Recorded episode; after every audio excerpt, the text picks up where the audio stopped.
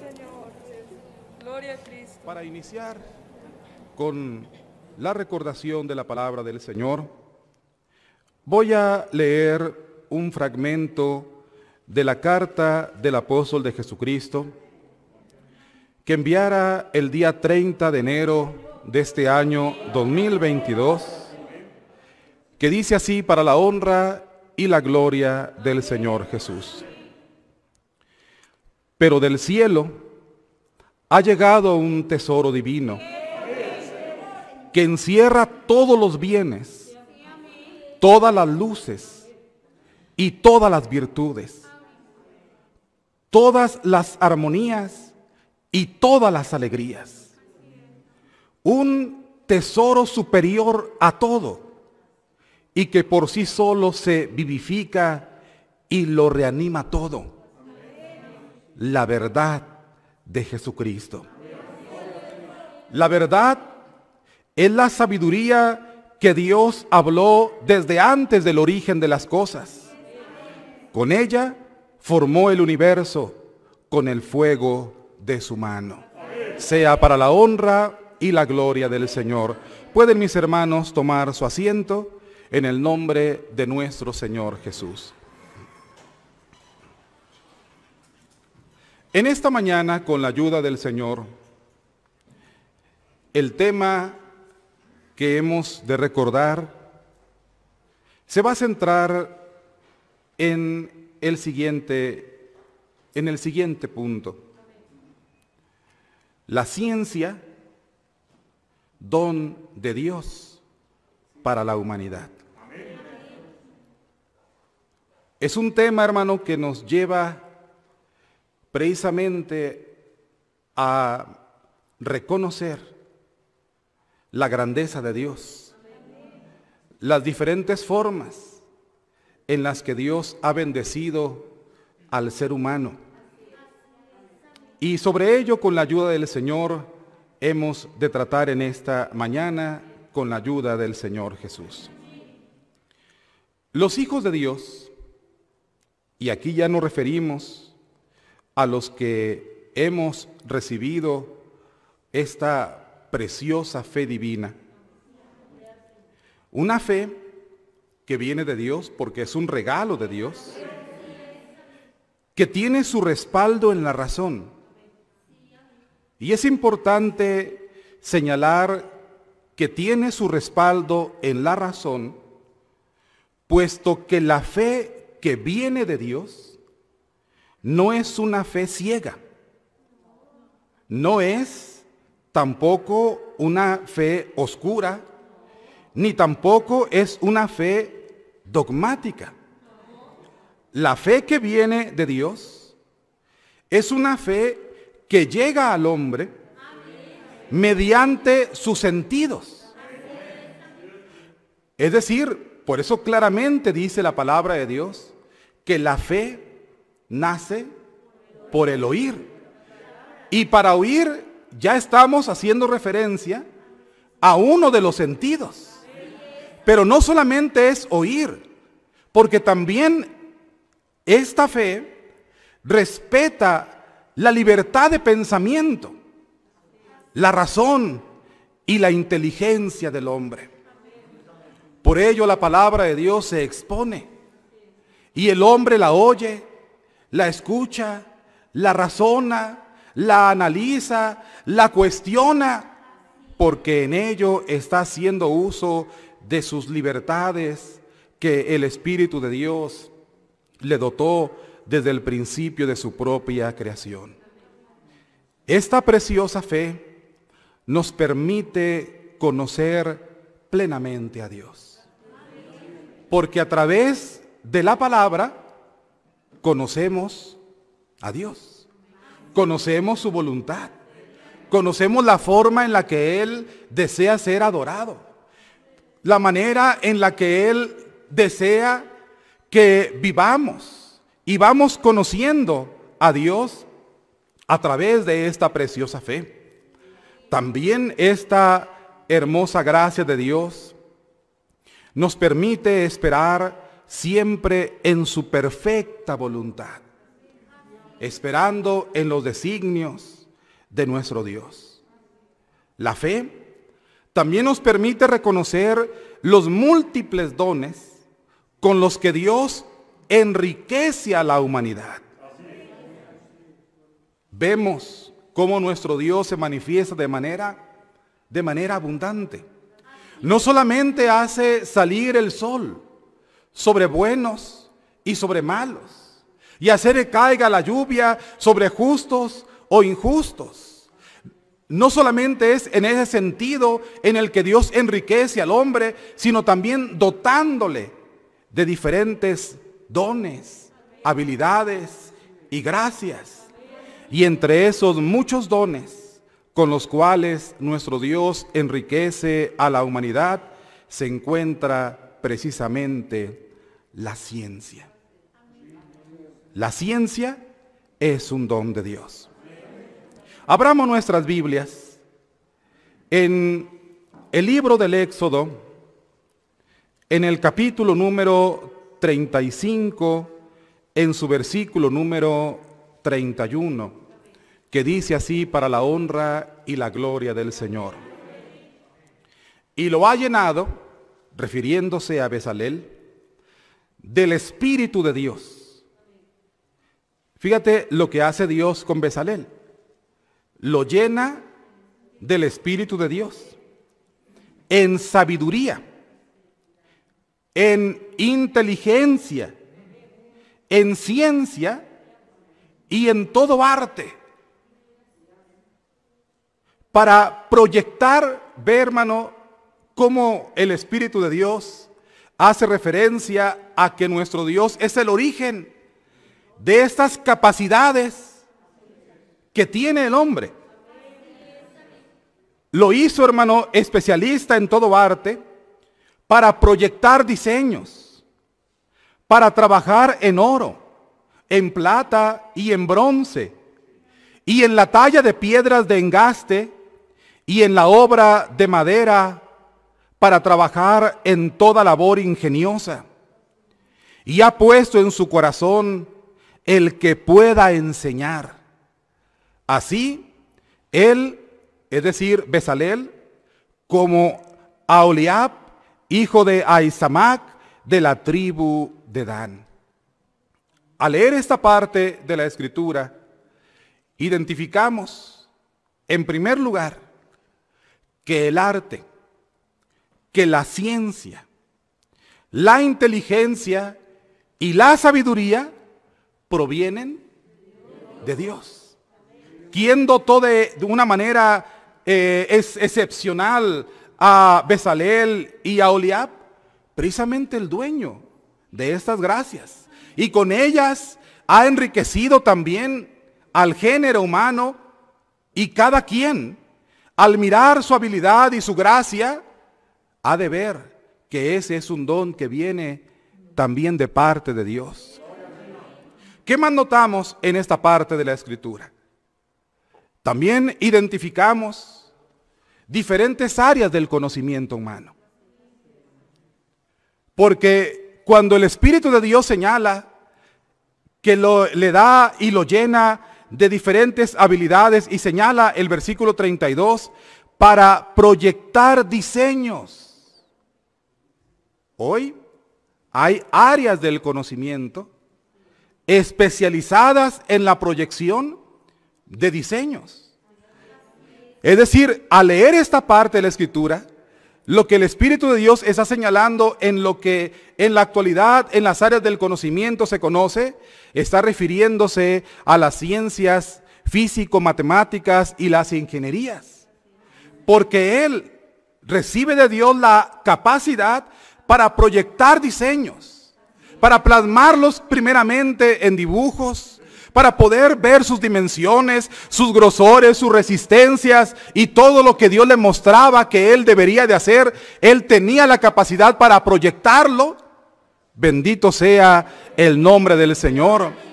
Y al señalar el Espíritu del Señor en toda ciencia y en todo arte, cuando señala el Espíritu de Dios para trabajar en toda labor ingeniosa, está refiriéndose también a otra área del conocimiento que son las humanidades y las artes. ¿De quién vienen los conocimientos? ¿Quién es el que dota al hombre con la capacidad para desarrollar estas habilidades? Es Dios. De manera excepcional, porque fue una manera excepcional, la que Dios dota a estos dos hombres, a Besalel y a Oliab, de muchos conocimientos, de creatividad, de habilidades para las artes y para el manejo de diferentes materiales. Les dota de capacidad docente para poder enseñar a otros. Porque señala el Espíritu de Dios y ha puesto en su corazón el que pueda enseñar. Eso también entra dentro del conocimiento humano en la actualidad. La capacidad para poder transmitir los conocimientos. Así, nuestro Dios enriquece de manera especial a estos hombres. Por ello, hermano, decimos que la ciencia es un don de Dios. Y cuando hablamos de un don, nos referimos a que es un regalo. Y Dios te ha enriquecido a ti de la manera en la que el Señor lo ha querido. Algunos para que desarrollen sus actividades en las ciencias físico-matemáticas o ingenierías. Otros para que desarrollen diferentes actividades en las ciencias de, de la salud otros en áreas administrativas, otros en humanidades y en las artes. Pero es Dios quien a cada quien le ha dotado de diferentes, de diferentes dones. Porque es, decíamos, un regalo de Dios para la humanidad, refiriéndonos a todo el género humano.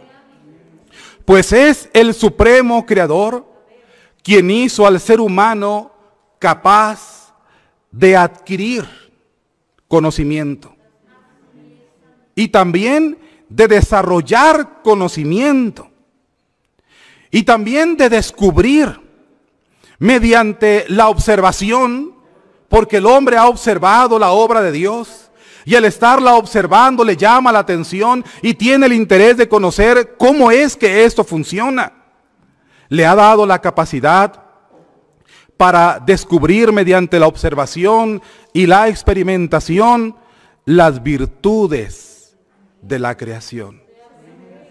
¿Qué descubre el hombre mediante la observación y la experimentación? Las virtudes de la creación. Bendito sea el nombre del Señor. Sus avances en el conocimiento y los beneficios obtenidos en la vida del ser humano, todo proviene de Dios. Porque todo lo hace posible nuestro Dios. Bendito sea su santo nombre. Dice en el libro de Santiago, en su capítulo número 1, en su versículo número 17, toda buena dádiva Fíjate qué hermoso es esto. Y todo don perfecto desciende de lo alto, del Padre de las luces, en el cual no hay mudanza ni sombra de variación. De Dios, el hombre ha obtenido todas las capacidades que le han permitido desarrollar las diferentes áreas del conocimiento y entre ellas lo que concierne a la ciencia. En el concepto del hombre, la ciencia es el conocimiento que se adquiere mediante la observación y la experimentación. Trata de descubrir las propiedades de los elementos, así como de explicarse los fenómenos naturales quiere explicarse cómo funcionan. ¿Qué es lo que hace que ellos ocurran. Y esto le ha llevado para que en el ejercicio científico proponga teorías, también hipótesis y descubra leyes que rigen la creación. ¿Quién impuso esas leyes? ¿Y qué hace el hombre al estar mirando y observando la creación? Lo que está haciendo es descubrir lo que nuestro Dios ha creado.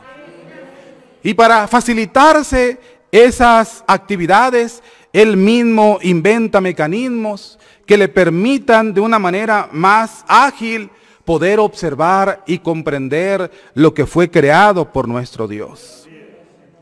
También descubre medicamentos y sustancias para conservar la salud en el área del conocimiento que son las ciencias biológicas, químicas y de salud. Dice la palabra del Señor en el libro de Job, en el capítulo número 32, en su versículo número 8. Ciertamente espíritu hay en el hombre. ¿Es verdad? Hay espíritu en el hombre. Ciertamente espíritu hay en el hombre. Y el soplo del omnipotente le hace que entienda. ¿Qué le permite, hermano?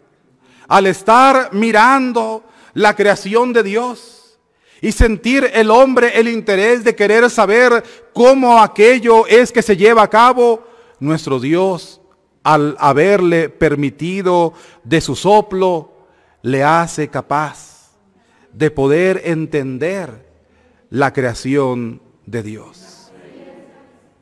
Y así, hermano, hemos visto cómo el hombre ha llegado en esas diferentes áreas de las ciencias, llegar a desarrollar tecnologías que el día de hoy las vemos prácticamente en cualquier área de nuestra vida.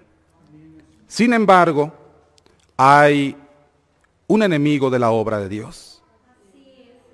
Que éste intenta de muchas formas hacer que el hombre desconozca la obra de Dios y su poder.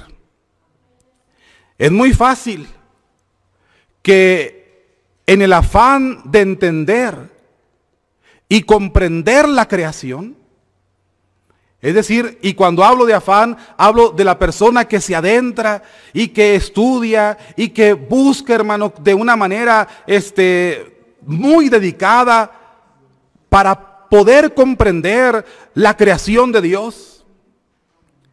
Es muy fácil que en ese afán el hombre se olvide del Creador. Investigando y analizando la creación, se olvide de quién. Se olvide del Creador. Se olvide de Dios, quien le dio al hombre la capacidad para razonar.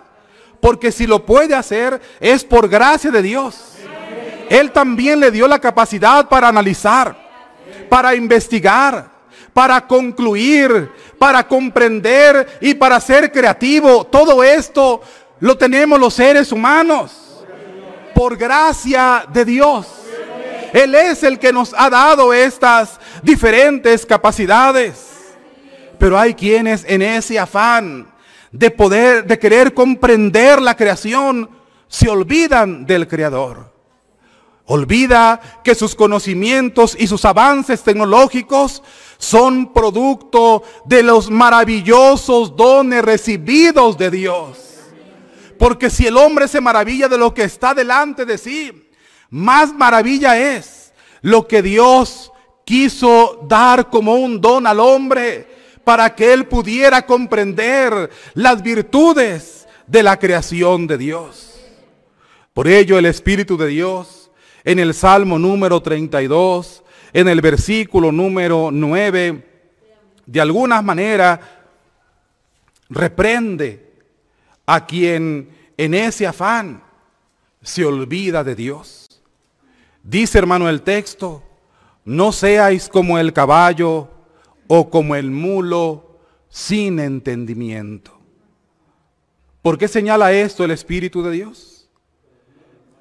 Porque en el afán de conocer la obra de Dios, la creación de Dios, se están olvidando de lo principal. ¿Quién es más?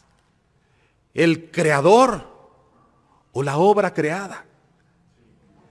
Y acordémonos lo que dice la escritura, que los cielos y la tierra como creación de Dios dicen, los cielos cuentan la gloria de quién, hermano?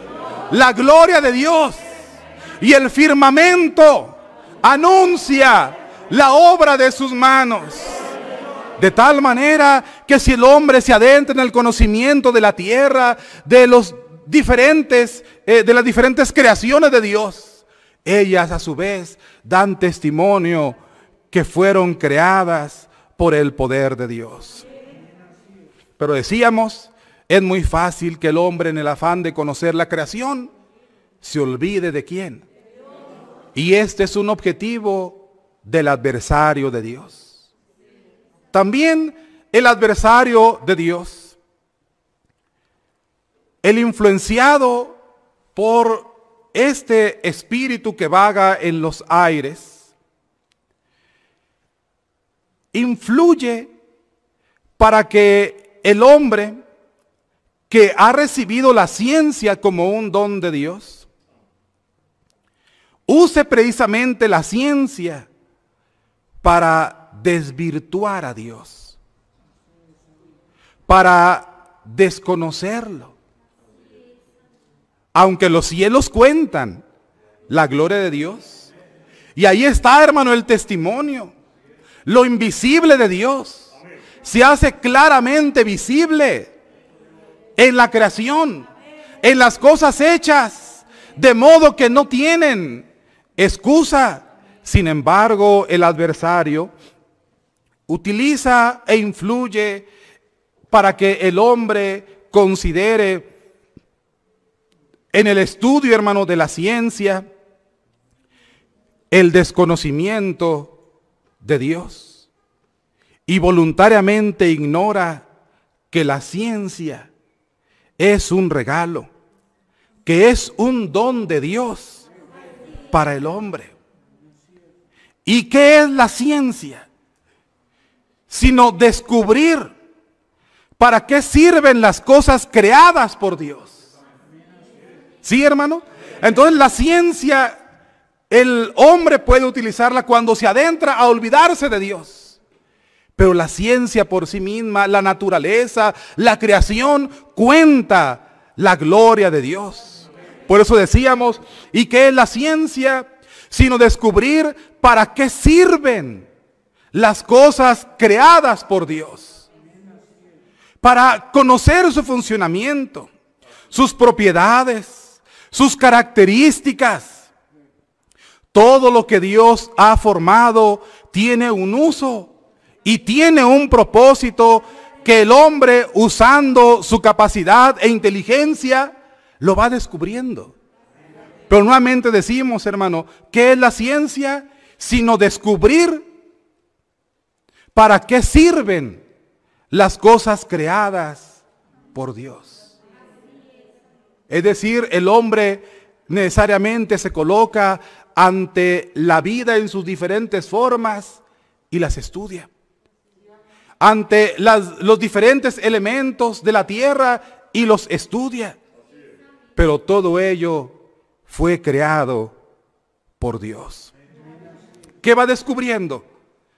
Va descubriendo el funcionamiento, sus propiedades y sus características. Y de las cosas que Dios, o de las cosas que Dios ha creado, y también va descubriendo el beneficio que puede obtener de cada una de ellas. Porque es, hermano, muy importante señalar lo siguiente. Crear es muy diferente a descubrir. ¿Qué es lo que hace el hombre? ¿Hacia dónde lleva la ciencia? hacia el descubrimiento. Para conocer, para comprender cómo funcionan, qué propiedades tienen. El hombre descubre. Y Dios es el que crea. El hombre no creó los árboles. No, hermano. Descubrió la utilidad y el beneficio que puede obtener de ellos.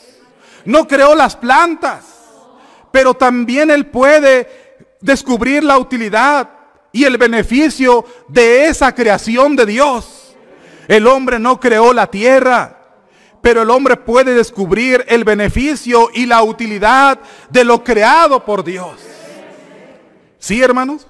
Entonces señalamos esto en, en reconocimiento a nuestro Señor como creador, que Él es el único que es capaz de crear. Y el hombre, a través de los dones que ha recibido de parte de Dios, lo que hace es descubrir las virtudes de la creación. Bendito sea el nombre del Señor Jesucristo. Decíamos que Satanás trabaja de diferentes formas. Y el conocimiento que el hombre va adquiriendo puede utilizarlo, esa capacidad para razonar y para comprender, puede también utilizarla para dudar de la existencia de Dios y de la veracidad de su palabra. Dice el Salmo 73 en su versículo número 11. Y dicen, ¿cómo sabe Dios? ¿Y hay conocimiento en el Altísimo? Y podríamos nosotros decir, ¿sabe Dios? ¿De quién viene la sabiduría? ¿De quién vienen las capacidades del hombre para poder entender y comprender lo que fue creado por Dios? ¿Hay conocimiento en el Altísimo? podríamos decir, si hay sabiduría en el hombre y hay conocimiento en el hombre, es porque esto es un don de Dios. Usaron su conocimiento para difundir ideas contrarias a la voluntad de Dios. Inventaron mitos, inventaron leyendas, historias donde atribuyeron poder a la creación y no a Dios. Dicen Deuteronomios en el capítulo 4, en su versículo número 19, no sea que alces tus ojos al cielo. ¿Qué es el cielo? Es creación de Dios.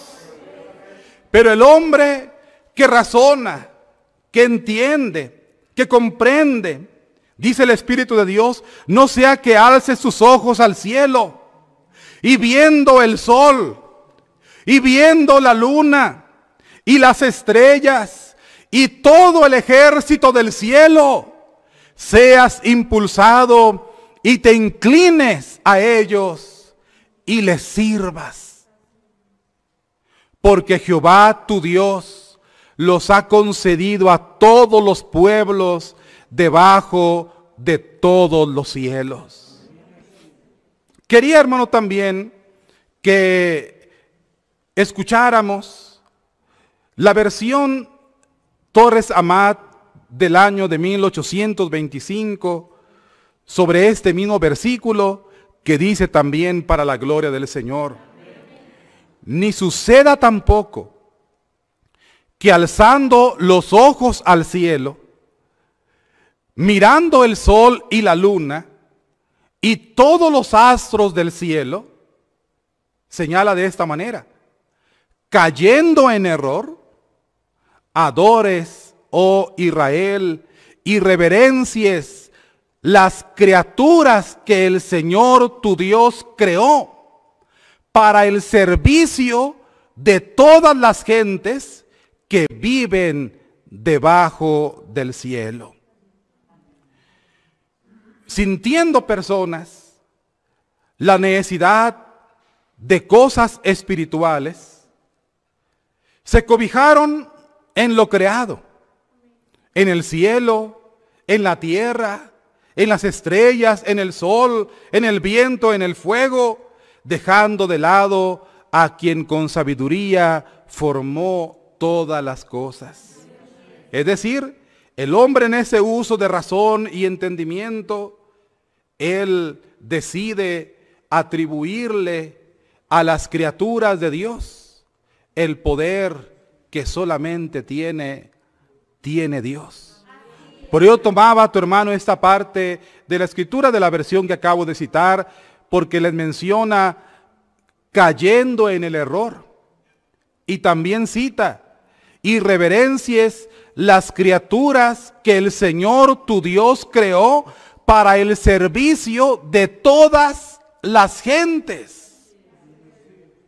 Dice el Espíritu de Dios que esto ocurrió y esto fue, hermano, sin duda una práctica que en el pasado era muy habitual en diferentes culturas.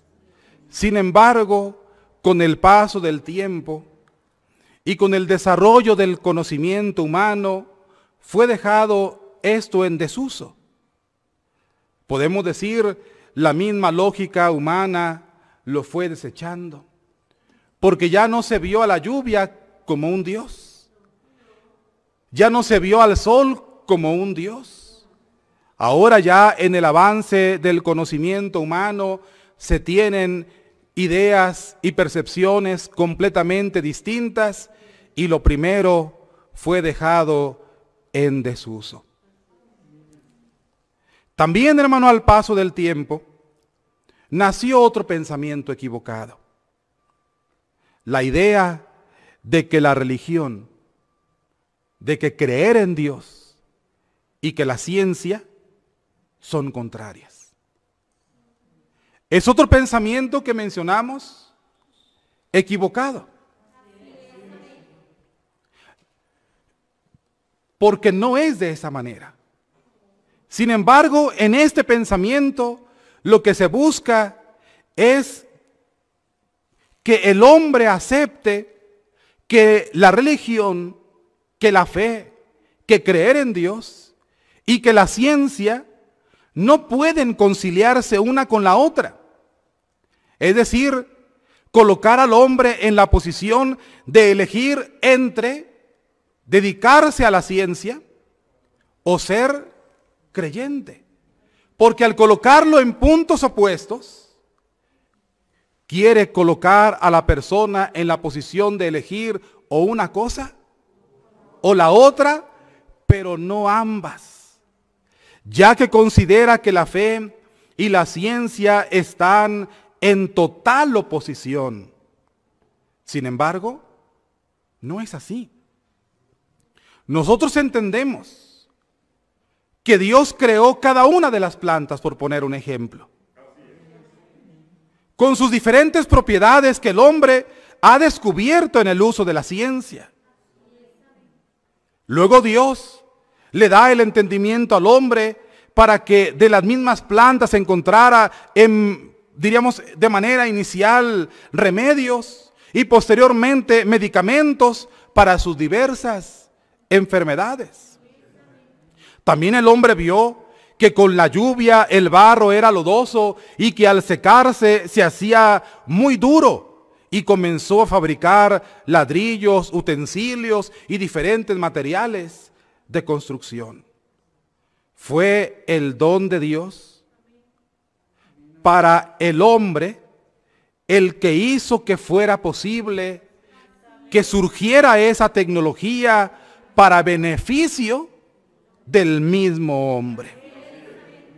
En la actualidad hay muchos hermanos nuestros en diferentes partes del mundo, en diferentes ciudades y cada día, hermanos, son más nuestros hermanos que han obtenido licenciaturas, maestrías, doctorados y que han sobresalido en diferentes ramas de la ciencia.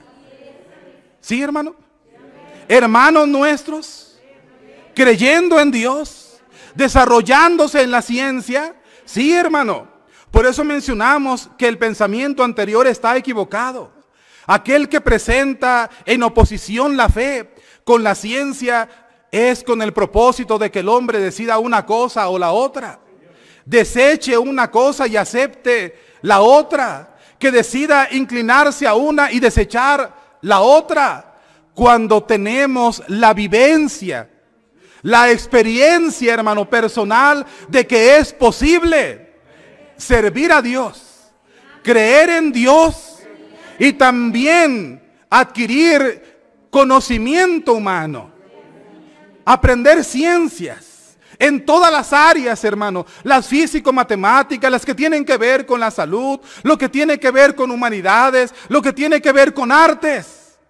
En todas esas áreas del conocimiento, lo decimos, hermano, con mucho orgullo, vemos cada día, hermanos nuestros, que sobresalen en esas capacidades que reconocemos que hemos recibido de Dios.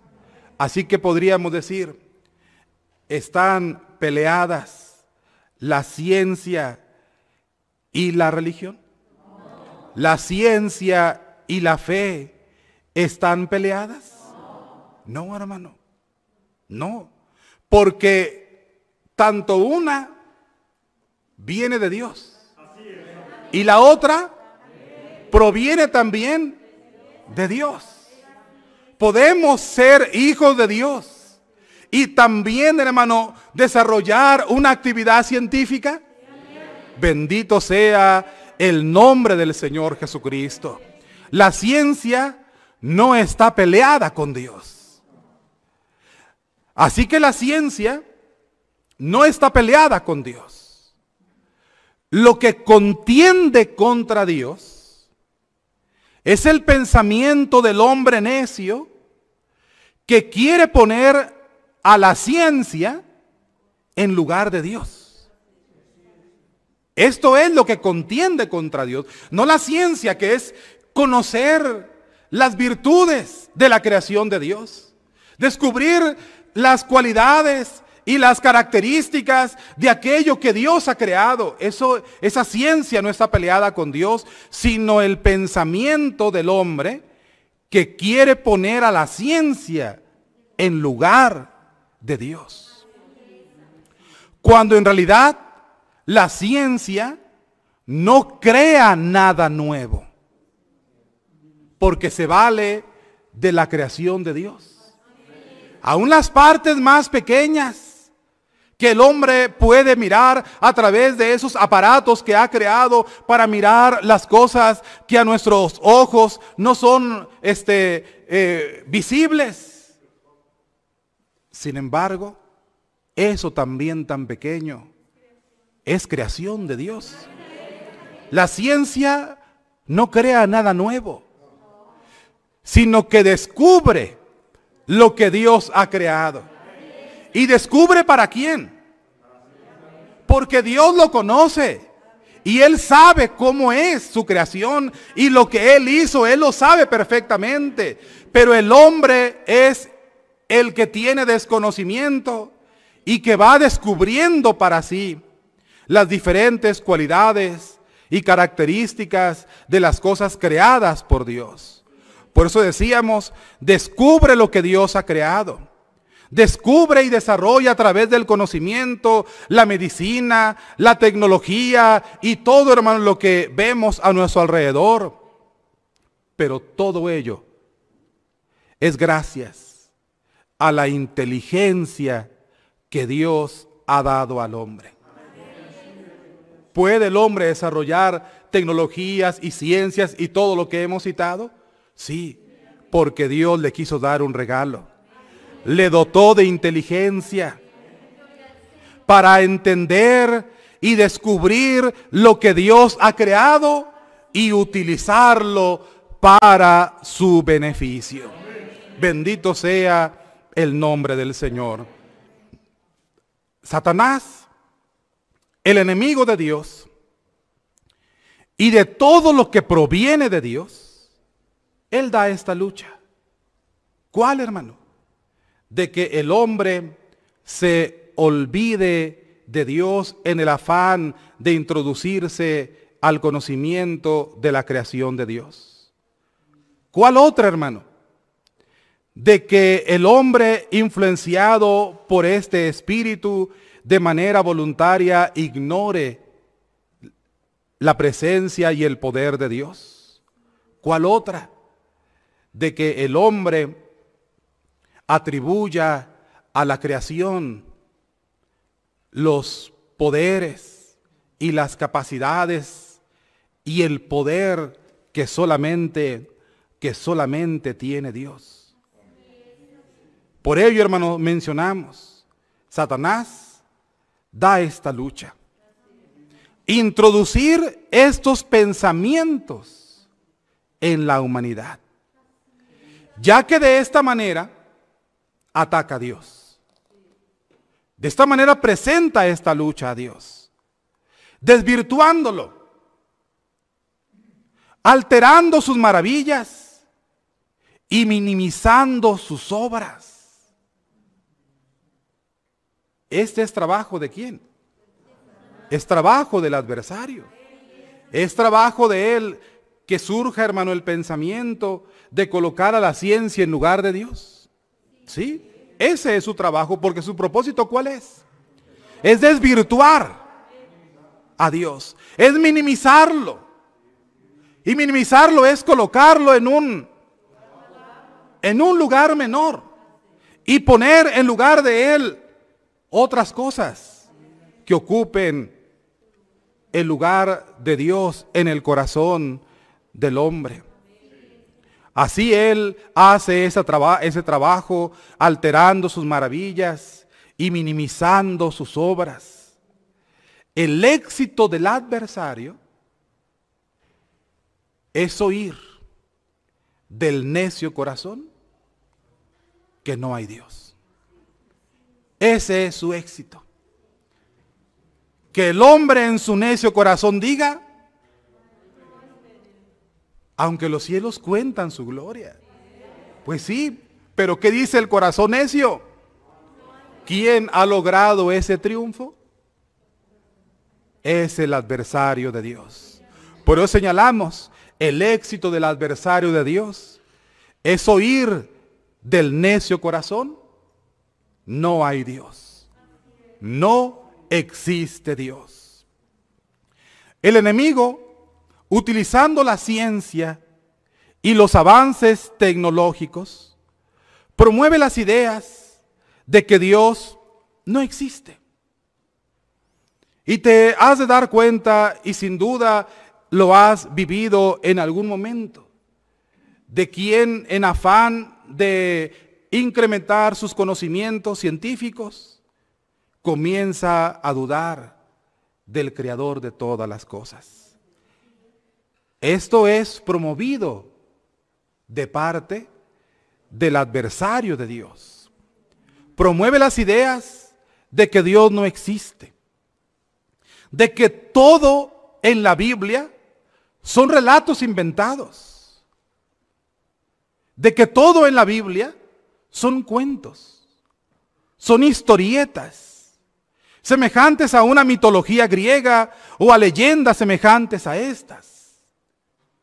Ese es parte del trabajo del adversario para minimizar la gloria de Dios en el corazón de los hombres. Porque ¿cuál es el éxito de este trabajo de él? Que el hombre diga, no hay, no hay Dios. Otros hombres han dudado también de las sagradas escrituras, considerando que es un libro como muchos otros. Por lo tanto, no deben considerarse como verídicos lo que en él existe.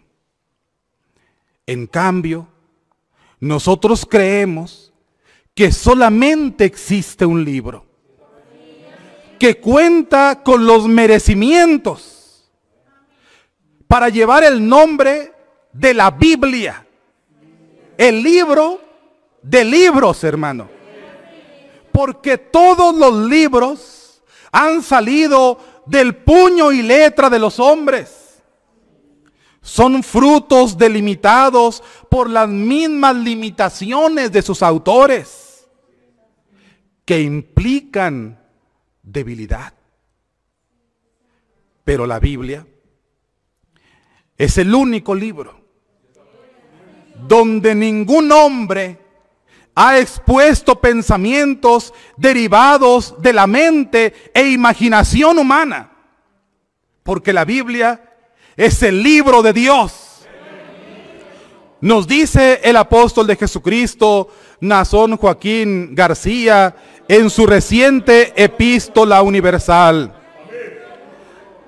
La Biblia, el libro que alberga la historia del verdadero origen y naturaleza de la humanidad.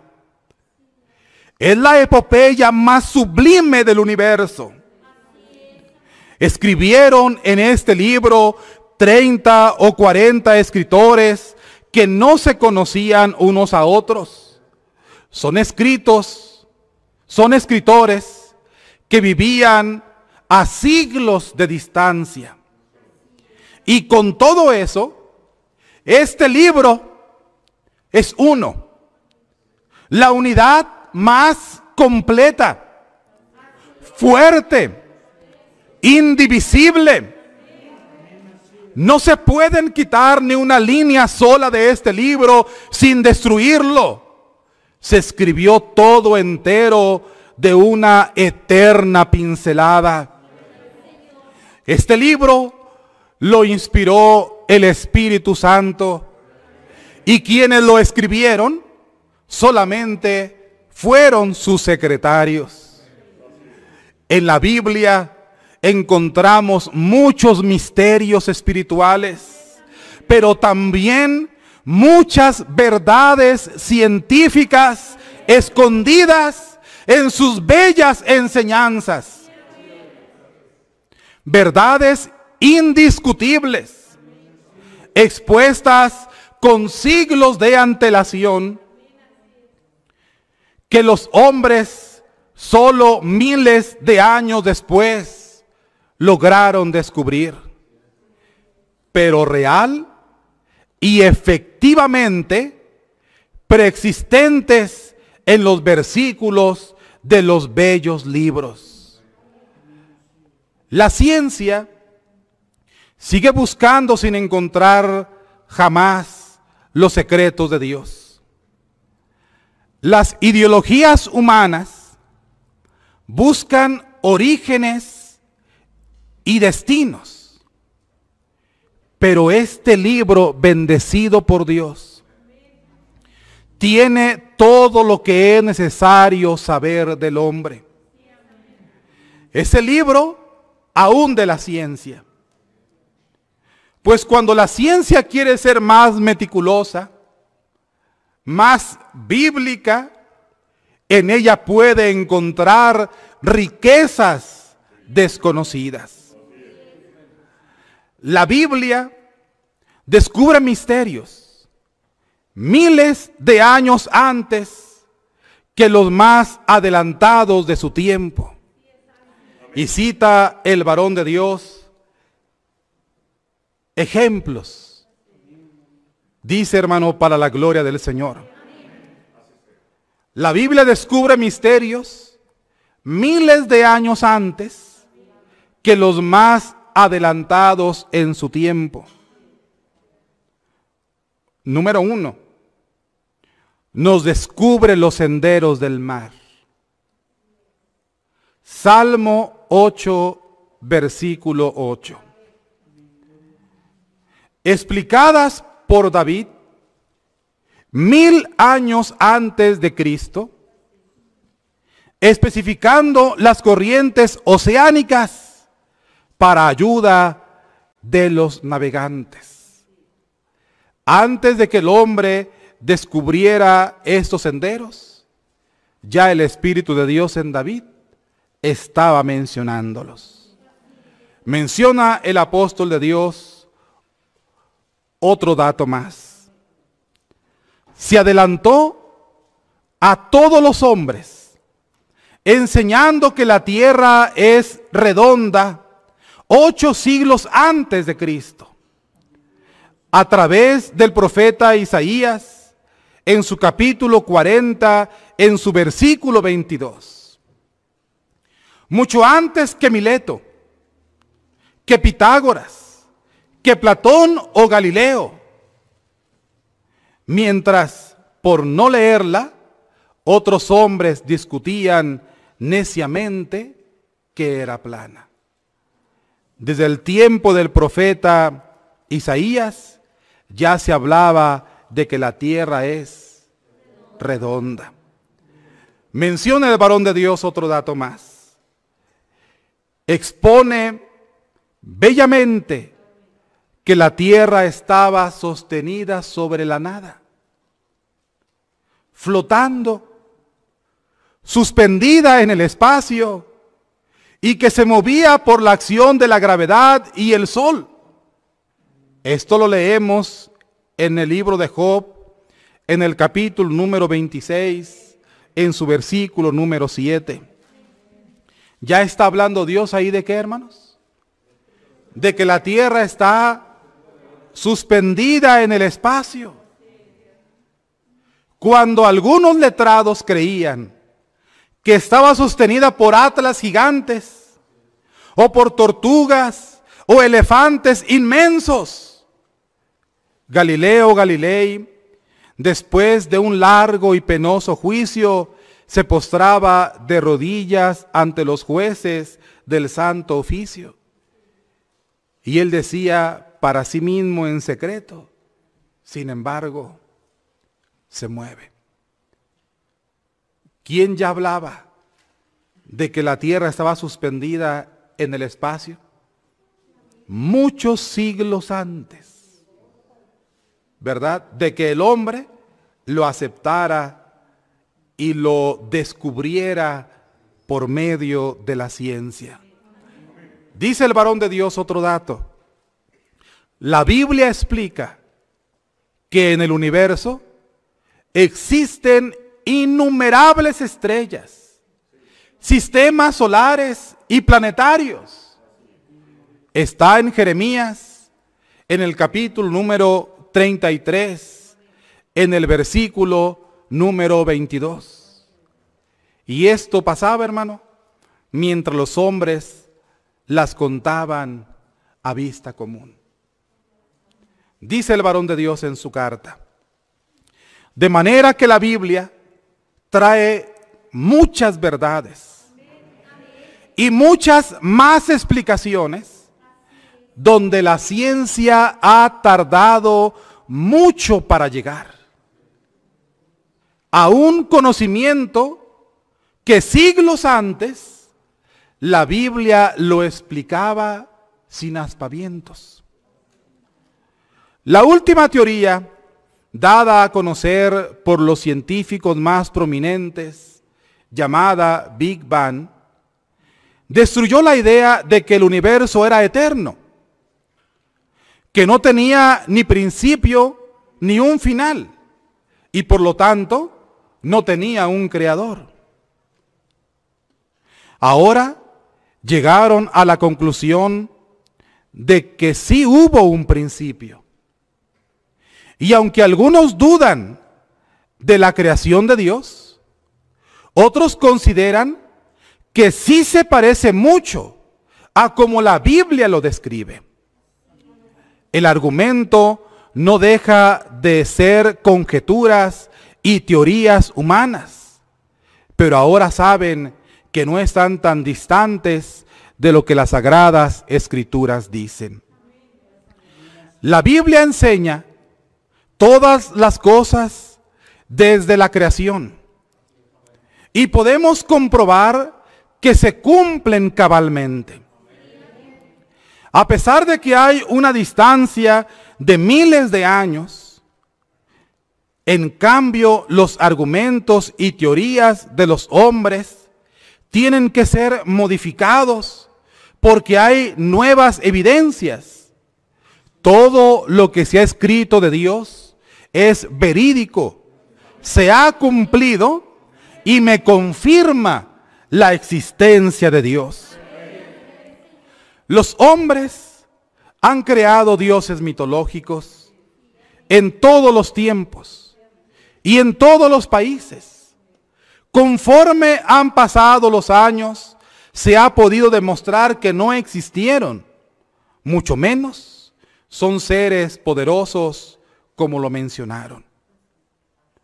Nosotros, en cambio, hemos podido leer a través de las sagradas escrituras las manifestaciones y cualidades que tendría el Mesías, el cual fue profetizado desde el principio del mundo y todo fue cumpliéndose profecía por profecía. Aparte de todo esto, hay algo muy importante. La promesa que nos hace el Espíritu de Dios de venir a morar en nosotros. Predicado desde la partida de Cristo al cielo. Y nosotros después de dos mil años vemos cumplida la promesa en nuestro ser.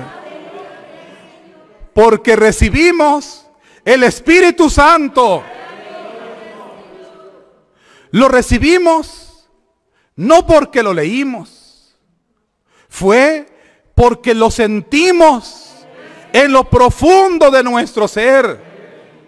Ahora podemos decir, como dice la alabanza, yo sé que tú existes porque tú me engendraste con tu Espíritu Santo. Aparte de lo que leímos en la Biblia, lo hemos sentido muy dentro de nosotros. Nadie nos puede decir que no es cierto, porque nosotros lo experimentamos cuando entró en nuestro corazón y aún lo sentimos muy dentro de nosotros porque vive en nosotros. Hoy Dios nos dice, cumplí mi promesa. Eres mi templo, eres mi casa, eres mi tabernáculo.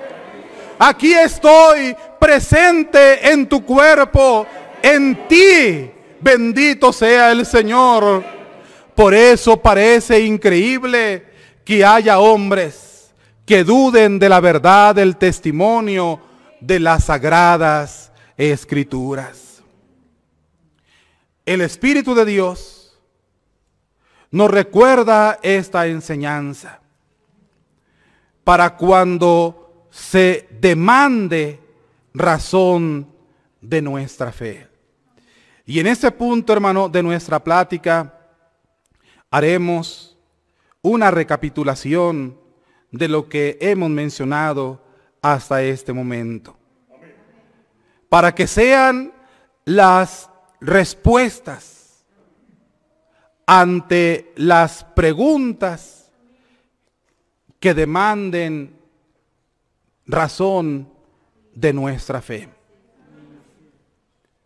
Primera de ellas, la ciencia es un don de Dios para la humanidad. ¿Sí, hermano? ¿Qué es la ciencia? Hemos comprobado a través de las escrituras y en la vivencia propia que la ciencia es un don de Dios. Porque si hay algo que nos hace diferentes, es que poseemos el soplo del omnipotente que nos permite entender todo lo que Dios ha creado. La ciencia es un don de Dios para la humanidad. Segunda, hermano, respuesta. La idea de que la religión y la ciencia son contrarias y que no pueden conciliarse una con las otras, es un pensamiento equivocado. ¿Sí es un pensamiento equivocado? Sí, hermano. Notamos en el transcurso de nuestra plática que tanto la ciencia es un don de Dios, como también la fe y la religión es de Dios. Así que no están en, en oposición. Y también citamos nuestra propia experiencia.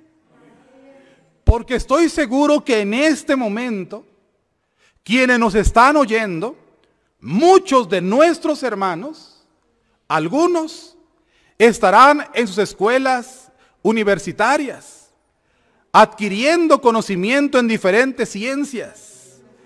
Otros ya concluyeron y han adquirido maestrías, licenciaturas y han sobresalido en diferentes ciencias.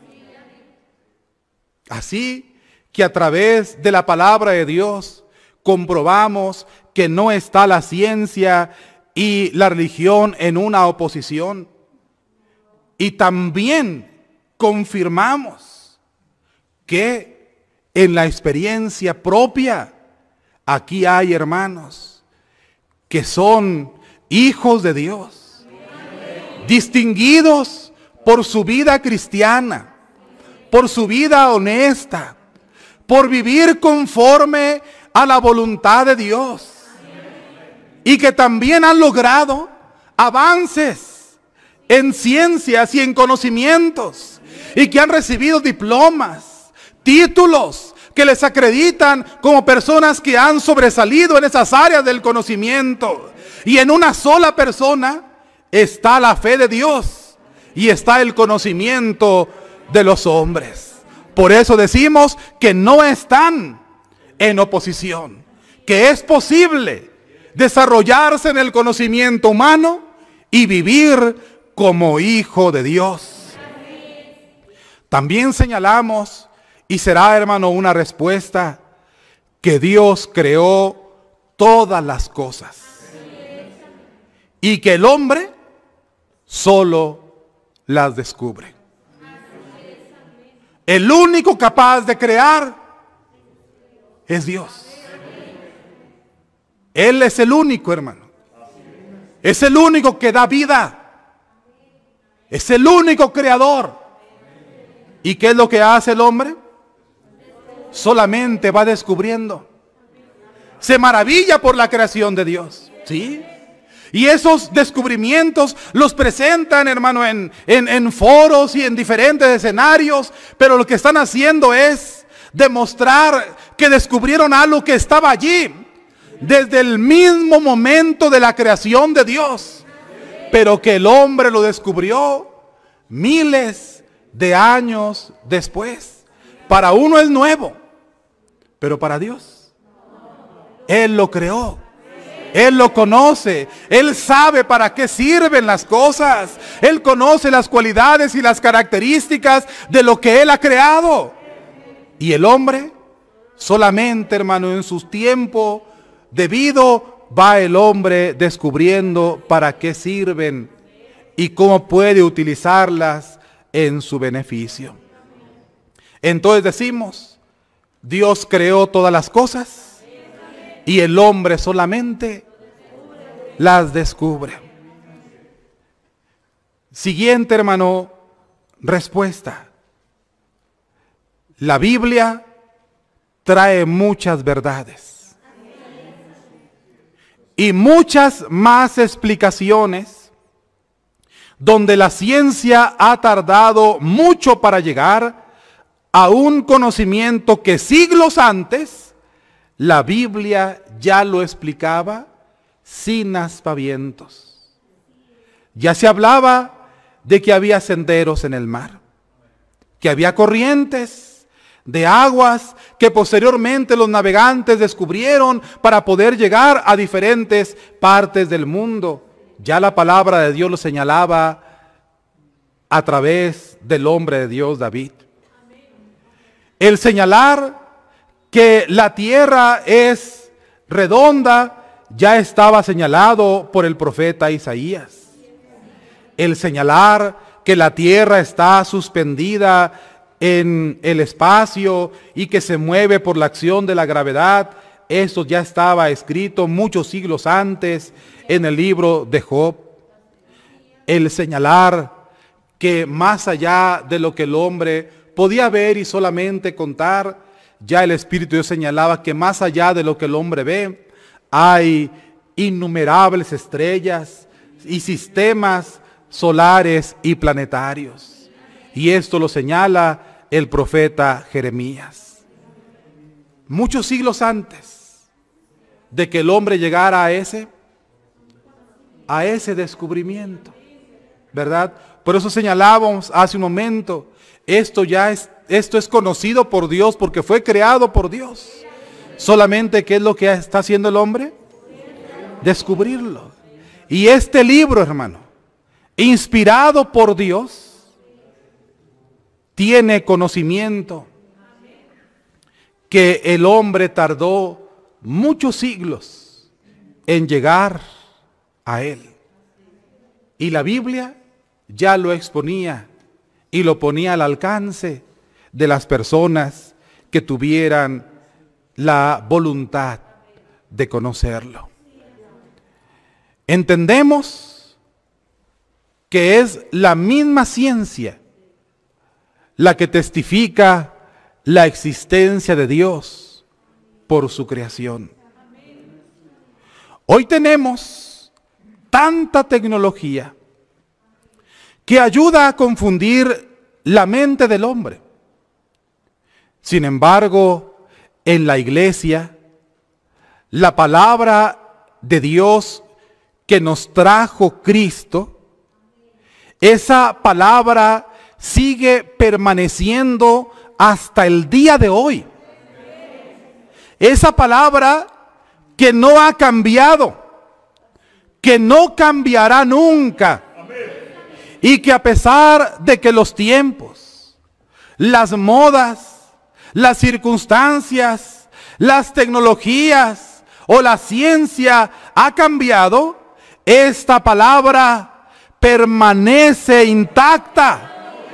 Y es la misma palabra, es la que nos da la fuerza y es la que nos da la fe, es la que nos da la unidad y es la que nos da el ánimo para seguir adelante, sea para la gloria del Señor. Decía el apóstol de Jesucristo también en su carta del 30 de enero de este año 2022. Esta es una revelación que hace la naturaleza. Los cielos se han encargado de contar la gloria de quien los creó, que son obra de las manos divinas. Las palabras de los soles, de los planetas, de las estrellas, dicen como una revelación, Dios nos ha creado.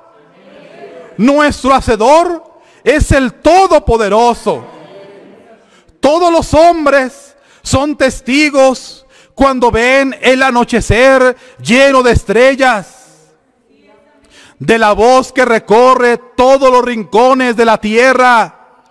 ¿Qué dicen esas voces? Hablan a nuestra inteligencia, a nuestra sabiduría y dicen, esto tan bello es únicamente obra de Dios apóstol de Jesucristo, Nazón Joaquín García, sea para la honra y la gloria de nuestro Dios. Haya sido esta